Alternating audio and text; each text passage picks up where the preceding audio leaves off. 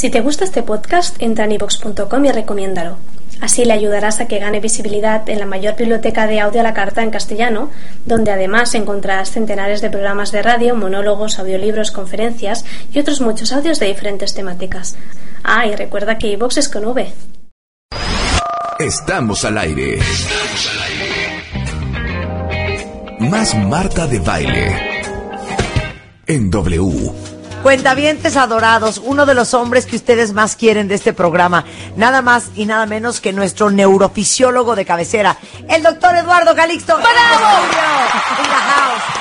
No, di por favor, es que les digo, le digo, oye, te adoran los cuentavientes, Eduardo. Sí. Háblales un poco de ti. Violines, Luis, por favor. Yo tengo que agradecer a el programa, los cuentavientes, del estímulo tan grande que uno puede tener abiertamente lo digo, y de la liberación de dopamina que uno tiene cuando recibe mensajes y me preguntan y me dicen que cuándo voy a regresar y, y hacen una interacción tan completa que hoy quiero comentar personalmente con ustedes que les tenemos preparado una sorpresa.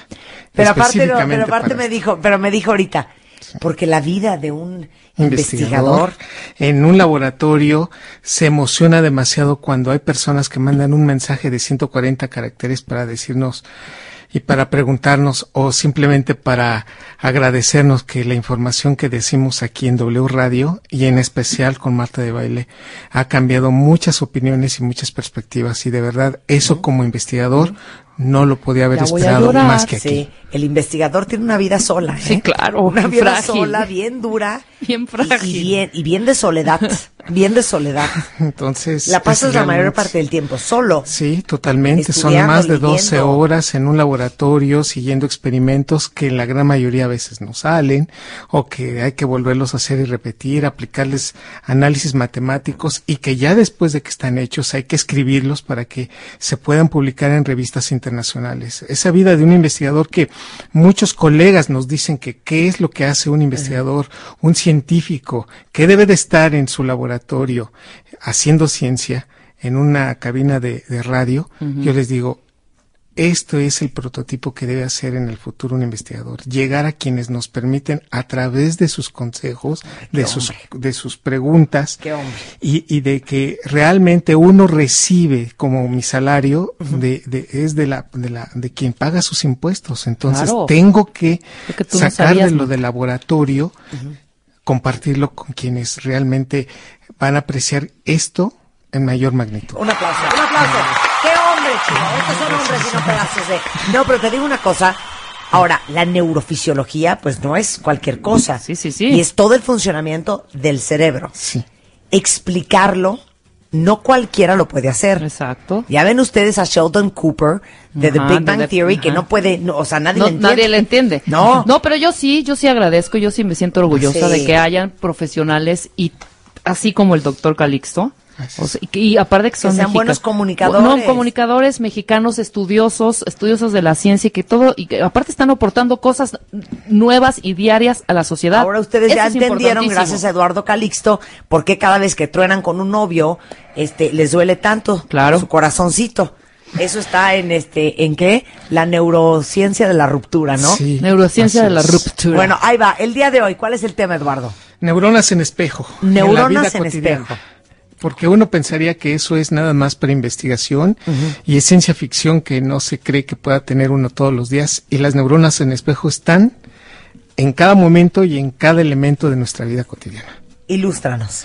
Estas neuronas están en una parte del cerebro muy relacionadas con la toma de decisiones, uno, dos, con la adquisición de nuevos conceptos y tres, con el pensamiento de algunas eh, ejecuciones cotidianas. O sea. Entonces, cuando yo veo a alguien que está moviéndose, por ejemplo, hay una canción pegajosa y alguien se empieza a mover, automáticamente en mi cerebro, sin que yo lo piense o, yo lo decida, estoy copiando el movimiento de alguien que se está moviendo con su cuerpo, se está contorneando y asocio a la música, y es cuestión de tres segundos, el cerebro empieza a activarse en esa región como si yo me estuviera moviendo también, sin que me mueva. Esto quiere decir que aunque no haga el movimiento, el cerebro está ejecutando la actividad y eso participa y hace que se haga en forma tan fuerte que en un momento determinado, 10 o 20 minutos después, vuelvo a escuchar la música y ejecuto el contorneo semejante de quien había yo visto. Y entonces es una forma de aprendizaje, de, imitación y de asociar nuevas conductas en la vida. A ver, danos más e- ejemplos, de cuándo entran las hormonas espejo. Digo, las neuronas estas neuronas en espejo. Por ejemplo, no sé, está un grupo de personas riéndose y todos ja, con una sonrisa a flor de piel, franca, cuatro o cinco personas, y tú te acercas, obviamente son personas que tú conoces, y te acercas y, y te empiezas a reír no puede estar serio, comparte la claro, ¿Qué dicen? O sea, ¿de qué están riendo, no? Ese, en ese momento se activan las neuronas en espejo. Así de, este, ¿de qué, ¿De qué hablan? Sí, Pero tienes que preguntar de qué este hablan o de qué se ríen. O por ejemplo, un ejercicio muy, también muy práctico es, imagínense cuatro o cinco personas que están viendo al techo en este momento de la oficina o del salón o en donde nos estén escuchando cuentavientes. Y cuando vean ustedes hacia el techo, va a llegar alguien y también nos va a ver primero y después va a buscar la misma cosa, no sabe qué, en el techo. Y entonces pregunta, oye, ¿qué estás viendo? Nada, estoy viendo el techo. Y ves a la otra persona. Bueno, es un proceso de imitación que inmediatamente. A ver, pero entonces neuronas en espejo. Sí. Es también, mis hijas se carcajean de mí y me molestan y me dan una lata espantosa porque dicen que cuando alguien está hablando y sobre todo me está hablando a mí, yo hago las mismas caras que está haciendo la persona. Sí, sí, sí. Ajá, exacto. Sí, sí, un tic, por ejemplo, alguien llega moviendo el ojo o la boca, en ese momento automáticamente el cerebro, de nuevo sin pensarlo, activa las mismas regiones que mueven esos, esos músculos de la cara o de la mano. Si tú ves a alguien que está gesticulando y moviendo las manos, en cuestión de tres segundos el cerebro activa en tu cuerpo esas regiones que, que las mueven, pero sin hacer el movimiento. El bostezo se contagia a través también de, las neuronas en espejo. Tú empiezas a bostezar y yo ya empiezo la bostezada. Entonces, viceversa. Y entonces en ese momento se contagia y dicen, bueno, ya nos están contagiando de este evento, precisamente porque es un patrón de copiado. Esto se descubre en 1997.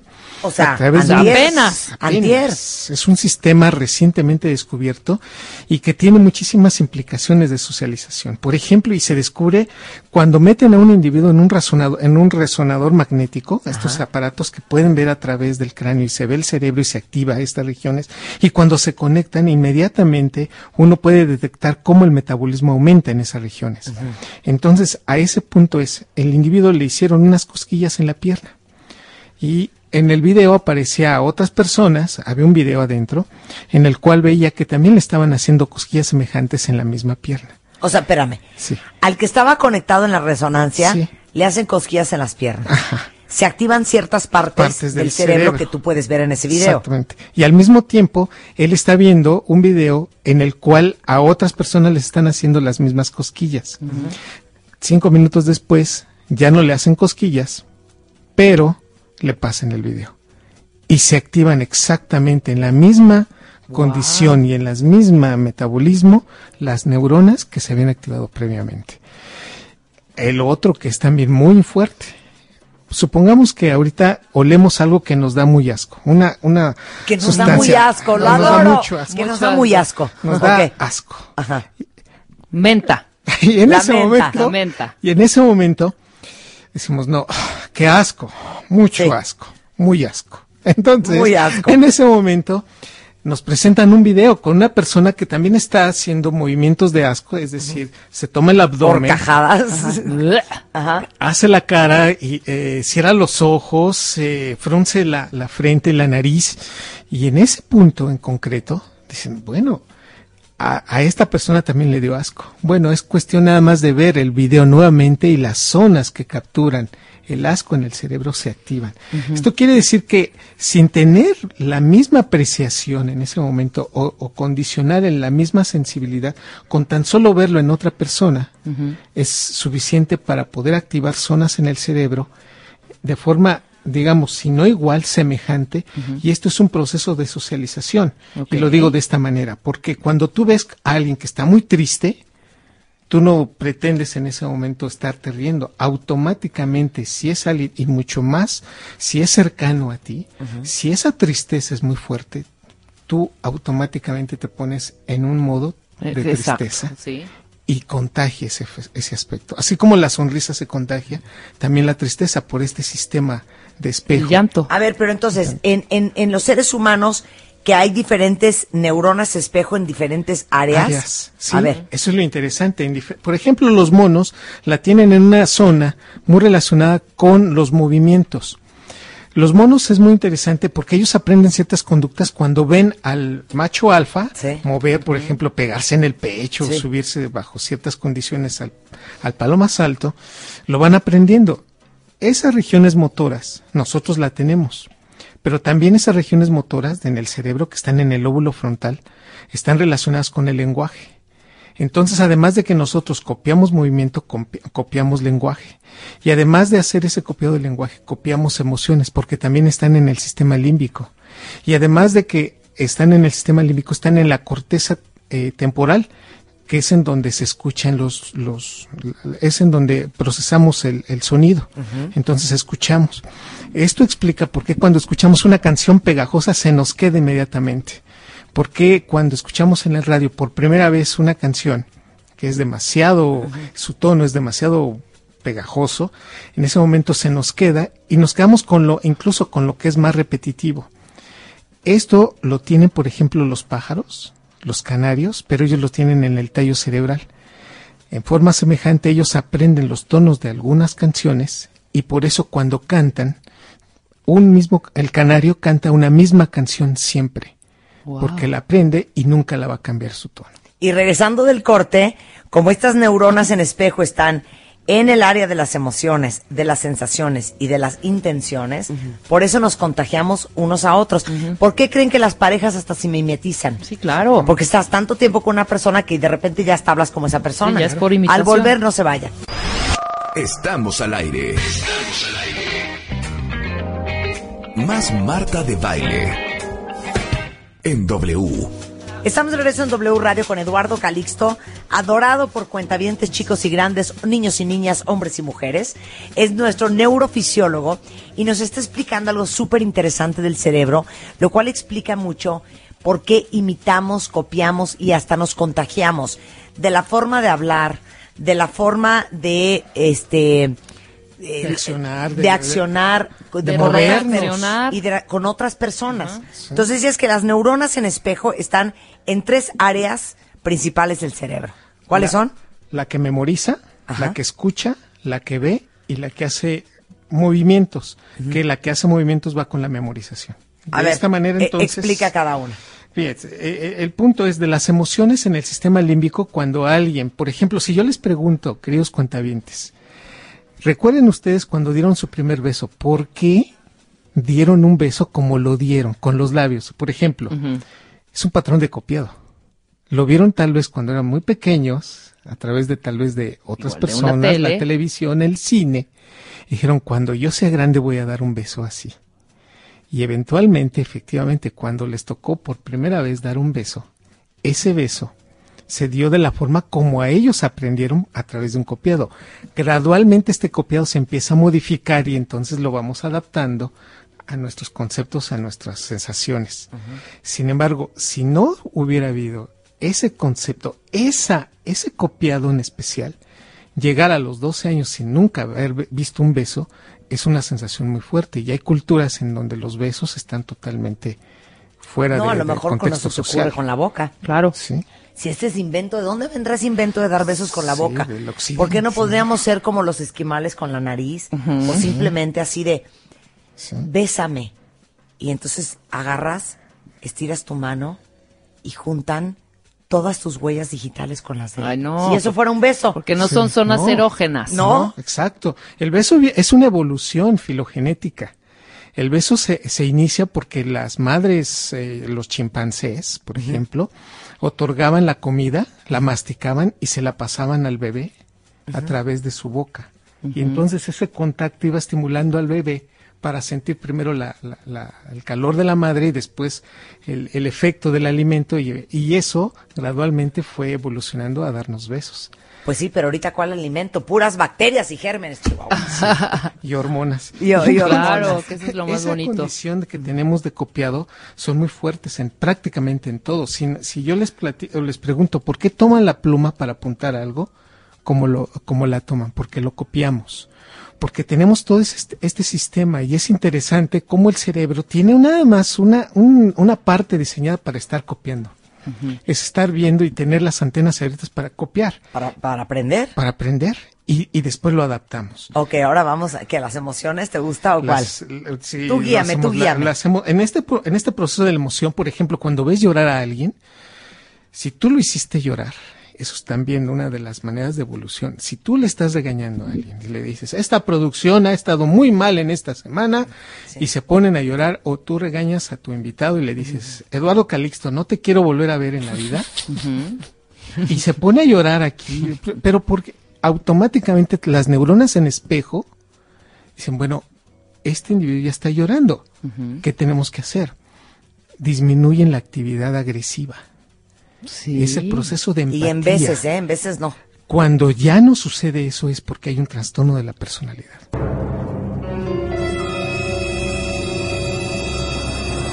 A ver, voy a frasearlo con mucho cuidado Pero es porque que sí es cierto, mucha hace a sentido.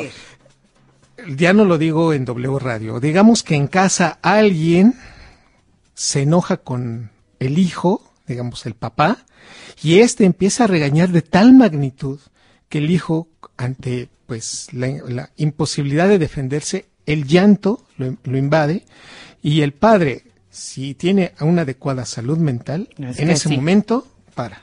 Claro. Sí, depende de la enfermedad que traigas, ¿eh? O sea, Sí. yo digo que gente Si sanita no hay- reaccionamos sí. así. Si no hay una adecuada salud mental, si hay una neurosis, si hay un proceso obsesivo compulsivo, si hay una relación, por ejemplo, de trastorno de la personalidad, ya desde el grado de depresión, esa condición va a generar que se continúe Sí. regañando aun cuando O el quizá que código se prenda más. es ya no ya no me ya no sigas. Aunque es con tú, tú, tú, Sí. tú, tú, Se en el cerebro y sigue. tú te dejas así como gordo en se sigue tobogán. y se sigue y se sigue. Eso, Pero a ver, eso, eso no pasa. Ahorita nos estábamos carcajeando cuando empezamos el programa. Que hay gente que te puede ver llorando como Magdalena y no se tiente el corazón, ¿eh? Así es. No, bueno, no hay gente así. No, sí, hay gente muy dura y ¿Cuántos muy... novios, no? Que tú, es que te lo ve. Ya no está chilloteando, ¿eh? Sí, exactamente. Ajá, sí, sí, ¿No? sí, sí, Sí, sí, Pero quizá momento- también es como una defensa, ¿no? Que sí te está partiendo el alma y quieres ser como Pero a ver, más pero es trastorno de la personalidad, neurosis o lo que quieras, o es que sus neuronas en espejo no funcionan. A ver, por principio, las que hay neuronas una- en espejo una línea no delgada. funcionan Ajá. O disminuyen su actividad. Eres y la segunda, Ajá. estás muy cerca de ese trastorno o ya estás en el trastorno No, de pero la ahorita entremos, ahorita entramos a esa parte, si no Sí. vamos a empezar a... Espérate, ok, vamos poco a Ajá, poco. vamos poco a Ok. poco. Entonces, estamos en las de la- emociones. De, las emociones. Alguien llega, por ejemplo, por primera vez a tu vida y te invita, por ejemplo, a, a comer, o te invita a un refresco, o te invita a un agua, o te invita a algo. Y tú automáticamente sientes una gran empatía por ese hecho. Claro. Dices, ay, qué padre, qué lindo que sin conocerme se dio tal vez la oportunidad de, de darme esto. Y entonces es precisamente este el principio de ser emotivo y ser imitativo socialmente compatible. Y es por eso que estas neuronas en espejo, como tenemos muchas, los humanos hacemos de la sociedad un mecanismo de estar siempre o tratar de estar siempre Conectados. conectados bajo una misma, digamos, idea y de, y de convivencia, bajo ciertas reglas que nos hacen guiarnos adecuadamente entre, entre individuos. O sea, es lo que nos permite ser empáticos. Exactamente. El ver a tu amiga que se la está llevando el diablo porque el marido la dejó Claro, y un poco unes. sentir su tristeza, su dolor, ¿no? Así es. Y conectar con claro, ella. y conectar con ella. Si hablamos de la retención de pareja y del aspecto de mimetizarnos con una persona que convivimos más de ocho horas con ella, estamos con él los fines de semana y ella nos enseña a emocionarnos de cierta manera, cuando estamos de, ya, ya no estamos con ella, por ejemplo, y estamos en la oficina, hacemos cosas que a lo mejor ella hace. Claro. O él hace. Sí. Entonces dicen, oye, ¿qué, qué pasa, no? ¿Por qué haces ese comentario? Pasa mucho. O, o por qué levanta las Porque manos. a Rebeca le dicen, ¿por qué hablas como Marta? Y también a Marta le dice. ¿por qué hablas como Rebeca y imitas una serie de cosas? Porque nos extrañamos. Exactamente, ese proceso de mimetización que se puede dar entre pareja, entre amigos o con una convivencia cotidiana tan fuerte, incluso pueden llegar a nada más observarse y con el lenguaje de sus ojos aprobar o desaprobar ciertas cosas. Es la experiencia de nada más estar observando cualquier fenómeno ah, con un gesto tan pequeño, se otorga la, la, aceptación o la reprobación de esto. Y esto recuerden ustedes cuentavientes con nuestras madres. Apenas hacemos algo mal y nuestras madres nos veían y levantaban las cejas o se nos queda o cerraban un poco los ojos y automáticamente en ese momento sabíamos la reprobación, claro. Aún rodeado de 20 gentes, nosotros sabíamos que no existía aprobación y teníamos que disminuir o nuestros comentarios o la actividad que en ese momento estábamos haciendo. Nada más paréntesis. ¿Cuántas neuronas tiene el cerebro adulto? Esto es relativo, pero por ejemplo estamos hablando de 100 billones. Billones. Billones. Ok, ¿de qué tamaño es una neurona? Hay de diferentes tamaños. Las más grandes son aproximadamente de 20 micras. Las más pequeñas son de 7 a 5 micras. Micras. Micras. Estamos hablando de millones. Esa medida no te la conocemos, Sí, esa no te la manejamos. 10 a la menos 6 de un centímetro. Quiere decir que en la punta de un alfiler pueden caber hasta 10.000, por ejemplo. Sí. No, bueno. Y de esta manera la integración que tienen estas neuronas hacen que nosotros conectemos áreas, imagínense, y después de neurotransmisores, bueno, esta comunicación es tan efectiva que pues es el cerebro el que nos hace. Todos tenemos esa cantidad de cerebro, de perdón, de, neuronas, todo mundo. Todos nacemos con ella. Alguien que tenga alguna enfermedad o algo va disminuyendo. Disminuye. Pero lo interesante es que ustedes mujeres las tienen mejor que no, conectadas que nosotros los varones. Hay marreta, hay marreta. Y entonces hay mayor conexión entre hemisferio y hay mayor conexión entre estas neuronas y por eso ustedes pueden integrar la información con mayor rapidez. Las mujeres hacen más eficiente su cerebro. Oye, pero dime una cosa, tú dirías que por estas neuronas en espejo, sí las mujeres podemos ser más empáticas que los hombres. Además de que sean más empáticas, pueden reprobar más rápido. Si quieres, pasamos al siguiente punto, que es la intención. A ver, es la intención de las cosas. Por ejemplo, en un momento determinado, una persona puede saber la condición de, supongamos el ejemplo clásico es, una persona toma una taza de café y la empieza a tomar, empieza a tomar el café. Y en ese momento tú ves que hay un pie de queso en la mesa y hay unas eh, servilletas, pero en un tiempo determinado tú ves que ya no la, la, la taza ya no tiene café, pero el individuo vuelve a tomar la taza. Es más, con la misma intensidad y la, el, digamos con el mismo principio de estar tomando el café, pero ya no hay café. Cuando tú observas esos, tus neuronas en espejo inmediatamente determinan, ya no está tomando café y es momento de terminar esta acción. Quiere decir que en este momento la siguiente orden es levantarnos de la mesa, limpiar la mesa. ¿Quién te dice eso? Son neuronas en espejo que dan y determinan la intención del movimiento. Sí, bueno, perdón, eh, yo sí conozco gente, por ejemplo, una conocidita que tiene verborrea, que no tiene ninguna neurona en espejo, te lo juro por mi vida. O sea, está hablándote y contándote un cuento y tú puedes voltear a ver el reloj, voltear los ojos para arriba, voltear a ver al señor que está atrás peleándose con la novia, este, ver el mantel y empezar a contar los cuadritos, ella no se da cuenta ella sigue hablando del tema. No tiene ninguna noción, ¿cómo se dice? No puede como no hay empatía ahí, no, puede hay conexión en medir ni calibrar las intenciones del otro. Claro, pero ahí no hay empatía, entonces, si alguien se disminuye mucho. Bueno, ahorita regresamos del corte, no se vayan.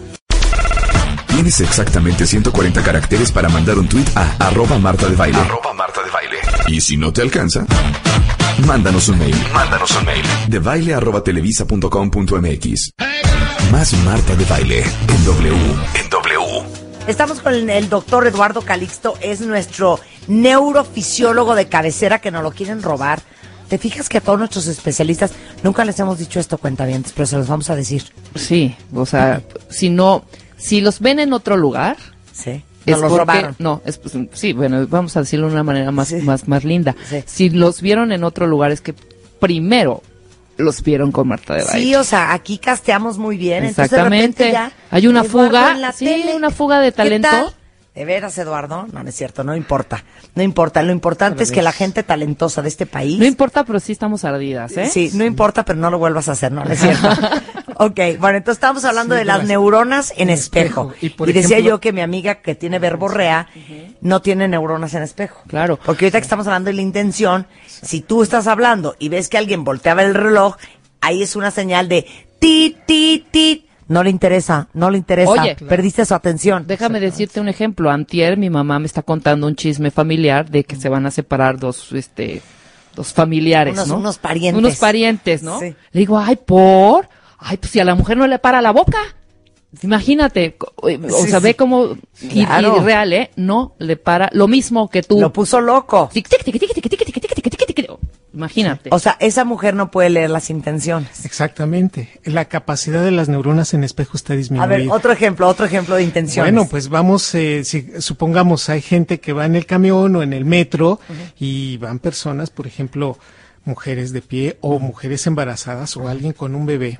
Y las neuronas en espejo, automáticamente allá dos, dos asientos al lado, alguien se levanta y le da el asiento. Una estación después se sube otra persona con las mismas condiciones y tú como varón ves eso y no le das el lugar. Es más, te haces el dormido, te haces el desentendido, sigues leyendo o volteas hacia otro lugar.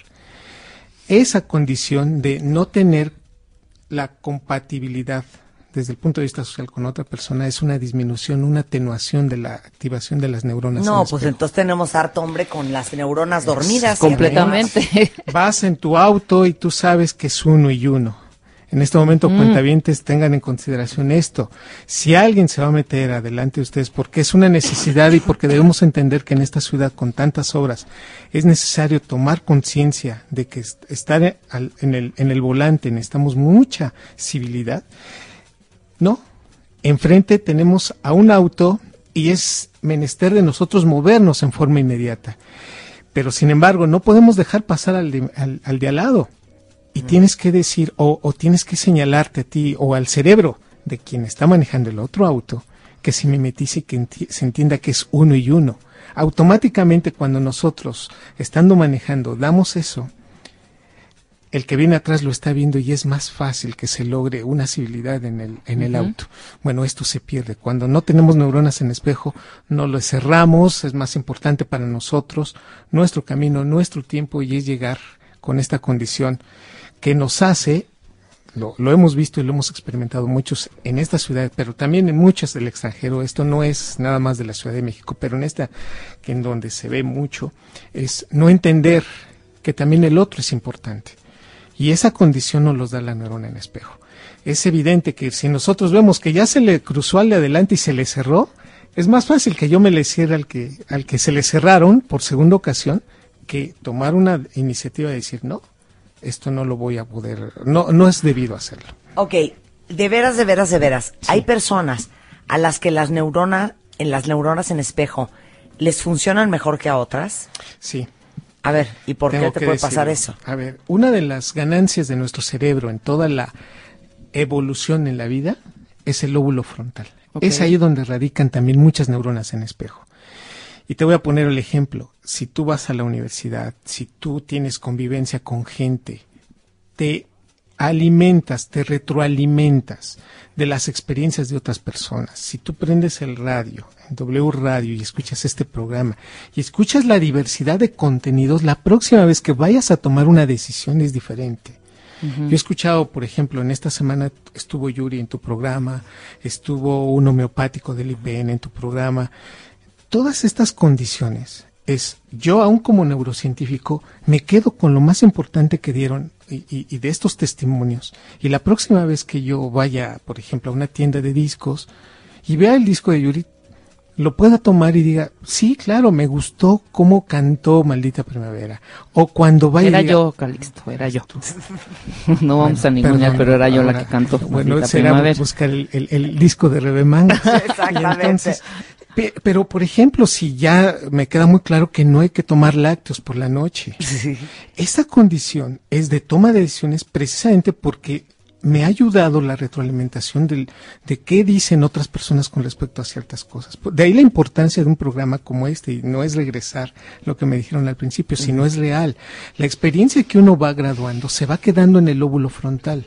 No es la próxima vez que alguien, estando en la noche, le ofrezcan un queso o unos lácteos, va a decir, no, ¿Por qué?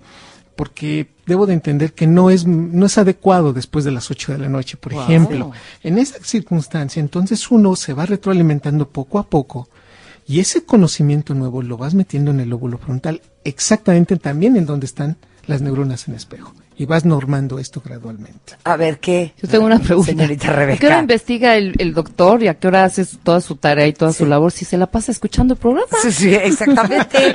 Mira, nos dio todo el decálogo de la semana pasada. exacto. No, qué bonito. ok, pero son las hormonas en espejo almacenadas en el córtex prefrontal. Las que dan el diseño de las mejores decisiones y la empatía que tenemos en forma cotidiana. A ver, échate este trompo a la uña, doctor. Entonces, ¿por qué uno no escarmienta en cabeza ajena? claro. Precisamente porque no has introyectado adecuadamente el mensaje, ¿sí? Cuando a ti te dicen, bueno, ya te, ya te habían dicho que no debías haber comido el queso en la noche y te lo comiste y mira cómo estás. El ya sabías que no tenías que regresar con tu ex, por ejemplo. ¿Por qué estás ahí? Estas situaciones es hasta que lo experimentas y asocias, por ejemplo, dolor, y lo decía Skinner, cuando se mete el, la justificación negativa, aprendemos más a través del dolor que de las cosas buenas. Ay, es una friega. Eso, es tuiteable, eso es tweet material, tweet material. Aprendemos, aprendemos más, más por la experiencia dolorosa que por el éxito con el cual llegamos a esa decisión.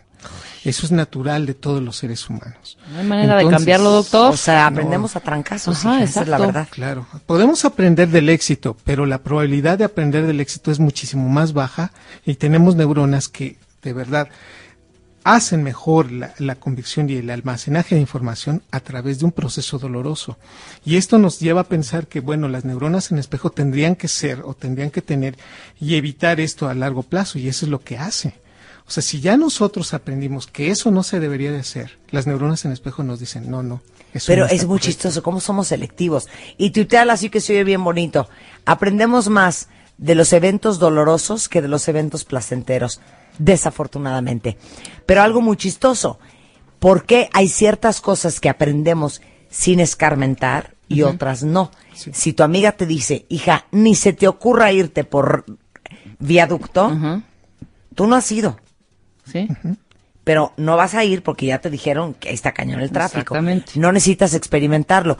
Pero ¿por qué si te dicen, hija, un hombre que bebe no te conviene, corte A, te casaste con un alcohólico? Exacto. O sea, a ver, explícame eso. No, es que es diferente la magnitud de lo que uno tiene y de lo que uno conserva como memorias. Por ejemplo, si yo te digo, hay un experimento muy interesante al respecto meten a un grupo de niños a un, sitio donde hay una mesa nada más, hay unos sillones y hay un plato de dulces deliciosos para los niños. Y les dicen, no toquen los dulces. Si se esperan, al final de 40 minutos van a llegar el triple de dulces que están allí. Es el fenómeno de expectación que tiene uno y eso condiciona a decirme, me espero o no. De cinco niños, cuatro van a tomar dulces, uno se va a esperar porque los niños no están contemplados, no tienen la corteza prefrontal todavía formada. Sin embargo, si se lo dices a los adultos, de cinco, tres se van a esperar y dos van a tomar los dulces. Ese es el porcentaje más o menos que en la vida tienen y se relacionan en forma caótica con otras personas. Cuando le dices, ya viste que tu pareja es alcohólico o tu ex, ya viste que tenía y mantenía relaciones eh, o tenía una infidelidad muy fuerte y regresas con el ex porque la experiencia fue muy fuerte. Y hasta que vuelves a tomar la convicción y te vuelven a estrellarlo en la cara o, tu experiencia es demasiado dolorosa ahora otra vez, entiendes mejor el concepto que antes te habían dicho. De nuevo, los niveles de expectativa cuando se cumplen, positivamente dices, qué bueno que me esperé, qué buena señal tenía mi cerebro para haberme esperado. Sin embargo, si yo cometo errores tras errores tras errores, estos sistemas de comunicación a nivel de la corteza prefrontal tratan de evitar las malas decisiones y sin embargo siempre queremos seguir incrementando los niveles de dopamina que en la vida tenemos. Por eso una persona que se equivoca tanto es muy fácil llegar a ser adicciones a la comida, al tabaco o a drogas o a personas. Y esta condición, bueno, la, entendemos, es prácticamente entre un 60 a 40%. La gran mayoría de nosotros se aprendemos a la primera. Pero podemos estar en el 40% de que necesitamos que estar una segundo porrazo con ese golpe para volver a aprender y para definitivamente no volver a hija, qué bonito sería que aprendiéramos a la primera. No, pues es que nos gusta también vivir en la adrenalina, en el riesgo, en la línea. Sí, o sea, yo así he vivido mis últimos años, ¿eh? No, pero en el límite, en la línea, en la adrenalina, en haber otro porrazo, otro porrazo. Si no, no se puede. Y esto nos va desgastando, pero nos va, con el transcurso de la vida, nos va haciendo aprender. Claro. Y la otra es que las liberaciones de dopamina que tenemos a los 20 años, que son fabulosas, vivimos en dopamina a los 20 años, a los 30 ya son menores, a los 40 mucho menor, a los 50 disminuye casi al 50%. Es por eso que ya a la edad de 40 o 50 años, en promedio, las liberaciones de dopamina son muy bajitas. Ya antes decía, bueno, antes yo me emocionaba mucho con esto, pero bueno, ya, ya no tanto. Y la explicación es que la liberación de dopamina va disminuyendo con la edad. Los enamoramientos son diferentes. Entre Ay, qué triste, cállate, ¿cómo? Sí, porque la liberación de dopamina ya no es como cuando teníamos 20 años. Ya no estamos tan adictos, ya no tenemos ese proceso tan afectivo y de, y de, y de enamoramiento tan intenso como, como lo teníamos a los 20 Pero eso es cierto. El otro día un amigo que tiene 52 años, le dije, pero está súper enamorado. Me dijo, no, hija. A ver, tengo 54 años no, está saliendo con una chava. Y le dije, pues está súper enamorado. Me dijo, Marta, perdón. Pero yo creo que ya no te vuelves a enamorar como te enamoraba en los 20. Por un lado, no creo, hija. Sí, bueno, nos está diciendo, nos está diciendo aquí el doctor que sí, que sí, Pero yo, no sé. Es fuerte. ¿Será de que depende también de personalidad? En vez de estar eh, con ratas y esto y el otro, ponte a inventar unas cápsulas de dopamina. Exacto. La, la, eh, la vida sí, la, la, vida media de la dopamina es en segundos, siete segundos. De ahí que un medicamento tendría que liberar muchísima dopamina y ojo, es el mensaje porque muchas veces nos han comentado, ¿por qué no podemos estar liberando dopamina? Porque nos podría llevar a un trastorno de la personalidad como sería la esquizofrenia. Entonces, mucha dopamina nos quitaría los frenos, nos quitaría este, este contexto social y estaríamos envueltos en nuestra realidad. Un esquizofrénico vive una realidad única de un solo lado, de una sola dirección y en un punto. ¿Qué cosa? Oye, ahora dime otra cosa.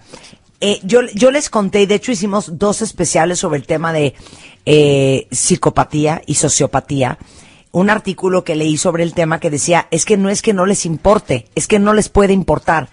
¿Cómo funciona las neuronas en espejo en los psicópatas y los sociópatas? Muy bien. En este sentido, las neuronas en espejo disminuyen su actividad. Tanto en, estas, en estos personajes que no tienen así, remordimiento por algo que hayan hecho, el proceso en términos concretos es disminuye mucho la empatía. Son individuos que no empatizan, son individuos que no sonríes. Tú le sonríes a cualquiera y esto quieren ustedes en la oficina, en la escuela, en este momento, en el, en el transporte público, en donde vayan. ¿Quieren medir las neuronas en espejo de quien está a su lado? Sonríale. Ah, eso está padre, ¿ya viste? Dale una sonrisa, ¿sí? Hay una medición específica para ver cómo están las neuronas en espejo de alguien. Es sonríe. Dale una sonrisa muy sana, muy, muy, muy especial en el Y si no te devuelve la sonrisa, le dices, usted está malito de sus neuronas, de espejo, tiene que revisarse. Entonces, en estos individuos que no tienen esta capacidad de remordimiento, las neuronas en espejo están disminuidas. Es prácticamente un 35% de disminución en la actividad de neuronas en espejo. Entonces, por eso, un, sociópata puede hacerle una super maldad a alguien, no solamente no siente remordimiento, puede ver esa persona herida, lastimada, desangrándose y no conecta. exactamente. No, no siente su dolor, nada. Sí, ¿no? En el 2011, déjame, les cuento, Marta Rebeca, cuentavientes, se comprueba que la, las neuronas en espejo van muy relacionadas, pero muy relacionadas con la liberación de endorfinas. Ok. De tal que entonces si alguien nos hace un evento, pues muy, muy, digamos, muy cercano, como habíamos dicho, nos regalan algo, eh, aprendemos a abrazar a un bebé, este, eh, le damos un beso a alguien, esta condición de socializar nos permite liberar endorfinas, nos modula y nos hace sentirnos bien. Por esta razón, las neuronas en espejo son las relacionadas con la empatía. Oh, claro. Y por eso, automáticamente, cuando alguien se nos queda viendo feo y que determinamos que no está muy bien esta situación, si, si yo estoy diciendo algo y alguien se molesta con lo que yo estoy diciendo, la cara que me están señalando que no está bien y que no aprueban esto, disminuye la liberación de endorfinas, se modifica y automáticamente incrementa mi atención sobre esa persona. Las neuronas en espejo detectan esto en forma inmediata y por eso se reconoce la intención de quien me, de, de, mi, de, lo que me están diciendo. De mi interlocutor, claro. Aunque no te diga nada, con solo el gesto. Claro. Sí. No, pues es que hay gente que no. Ni con caras se entienden, ¿eh? ni con caras ni con palabras. Entonces, como estamos viendo esto, el proceso de, de, las neuronas en espejo son importantes, como, como lo dijimos, para pues la socialización en el sentido estricto de las emociones, de los movimientos y de la integración de memoria y aprendizaje. A partir de ahí podemos facilitar la memoria y el aprendizaje. Un aplauso para el doctor. Qué bárbaro, qué bárbaro, qué, bárbaro. qué cátedra. Bueno, Eduardo tuitea cosa bien bonita. Lo pueden seguir. ¿Cuál es tu Twitter, Eduardo? Arroba ecalixto. Y tuiteamos todos los martes. Cosas semejantes a lo que acabamos de decir, relacionadas a la pareja, al amor, muy, muy relacionado con los aspectos que tiene que ver el cerebro con estas emociones. Pues un placer tenerte aquí, Eduardo. Muchísimas gracias. Como siempre, qué buen aprendizaje. Muchas gracias. Marta. Te vemos pronto. Bueno, nosotros nos vamos, pero estamos de regreso el lunes en punto de las 10 de la mañana. Mañana repetimos lo mejor de esta semana en punto de las 12 del día, pero nos vamos con un poco de alegría. Yo, ahora yo quiero esa de esa que dice de que te lo te lo dije cantando. No, no vamos a despedirnos con eso. No, no vamos a despedir Ay, con, Alejandro Fernández, una vez en la vida. Ponle a Café Tacuba las flores otra vez. Venga de ahí. Bye.